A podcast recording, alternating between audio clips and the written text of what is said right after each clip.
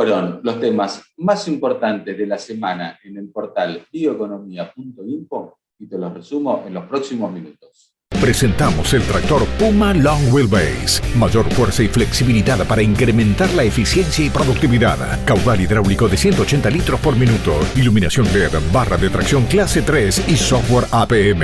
Case IH.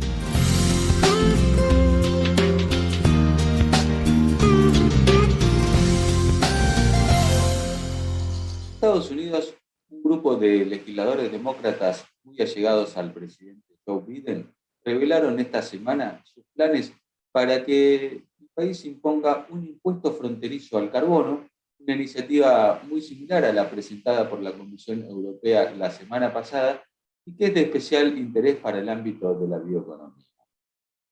Un impuesto fronterizo al carbono parte del principio de que al imponer los gobiernos eh, medidas ambientales más estrictas en sus países y fijar un precio a las emisiones de carbono, se corre el riesgo de que las empresas lleven su producción a países con legislaciones ambientales más laxas y luego importen estos productos. el impuesto al carbono fronterizo busca evitar que se produzca esta fuga de carbono al imponer al bien importado un arancel sobre sus emisiones eh, asociadas que equilibraría el costo ambiental de los productos locales. En el caso del bien importado, pague tributos al carbono en su país de origen, este costo sería descontado en, eh, en este impuesto fronterizo. Desde hace unos años que la Unión Europea tiene, ha establecido un régimen de comercios de derechos de emisiones donde se le entrega a una instalación cierta cantidad de derechos de emisión que por ahora eh, son gratuitos. Si la planta genera eh, más emisiones que los derechos que le fueron otorgados, debe comprarle a un tercero, eh, alguna empresa que ha encarado algún proyecto de secuestro de carbono, los derechos que le faltan para cumplir con esa, con esa reglamentación. Si por el contrario, al final del año le han sobrado derechos de emisión, los puede guardar y poder utilizar en años posteriores. Em, esta forma de comercio de, derechos de emisión, dicen los especialistas que aporta cierta flexibilidad, ya que garantiza que las emisiones se reducen en eh, los lugares donde resulta más barato y por lo tanto eh, puede acelerar el ritmo de reducción de emisiones eh, globales. Eh, en Europa, por ejemplo, este año el precio del carbono ha llegado a niveles récord, eh, ha duplicado el valor que tenía a comienzos del año, llegando hasta los 60 euros, partiendo de este, a comienzos del año que estaba entre 25 y 30 euros la tonelada de dióxido de carbono. este tipo de impuestos en un periodo inicial tanto en Europa como en Estados Unidos, abarcaría a eh, minerales y energía, pero con el tiempo se iría incorporando a prácticamente todos los bienes.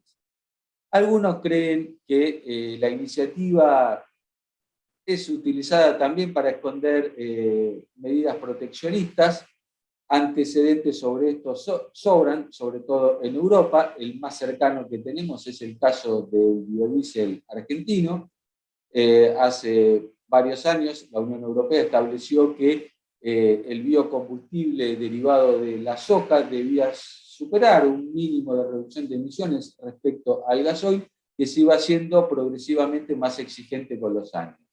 Eh, la Comisión le estableció que el biodiesel argentina tenía un valor por defecto que resultó ser un valor, ¿no? hablamos de reducción de emisiones, por defecto que resultó ser muchísimo eh, más bajo de lo que realmente era. Luego de varios trabajos que demostraron que este, el piso era superado eh, ampliamente, la Comisión Europea instaló un nuevo concepto de emisiones indirectas por el cual se suponía que al elaborar, eh, al haber más demanda de biocombustibles, se iban a reemplazar ciertos cultivos por soja ¿eh? este, para producir el, el, biodiesel. Pero resulta que esto nunca ocurrió y lógico que no ocurra porque la demanda de la soja está puesta en la proteína, que es el 80% de la bioginosa, el aceite tan solo representa el 20%. En la Argentina en los últimos años hemos visto eh, un retroceso, eh, un pequeño retroceso en el área sembrada con soja en beneficio de otros cultivos. el biodiesel argentino pudo ingresar después de varios reclamos ante la Organización Mundial de Comercio al mercado europeo, pero Europa limitó el uso de biodiesel convencionales al 7% cuando tenía previsto usarlos en un 20%. Eh, más allá de que el mercado de carbono eh, se incorpore o no en las legislaciones eh, de los países, las empresas son cada vez más conscientes que el público demanda productos con menor huella ambiental.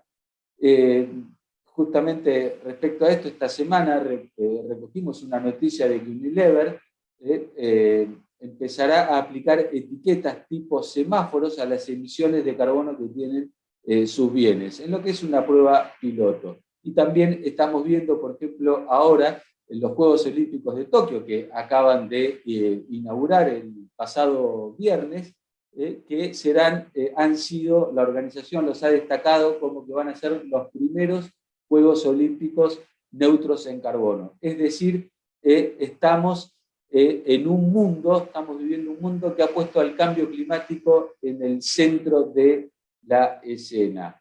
Y lo bueno de esto es que este año hubo una reivindicación hacia la agricultura al ser considerada como uno de los métodos más eficaces eh, para secuestrar carbono y también como el puntapié inicial o el disparador para el desarrollo, la construcción de un modelo industrial eh, de base biológica sustentable que, anda, que haga frente a este tremendo desafío que es el cambio climático. Y esto es una oportunidad única para los países eh, como Argentina, donde somos especialistas en esto de la gestión de la fotosíntesis. No, hay, eh, no nos queda ya más margen para equivocaciones, como hemos hecho en el pasado. Debemos sí o sí subirnos a esta nueva ola. Hasta la semana que viene.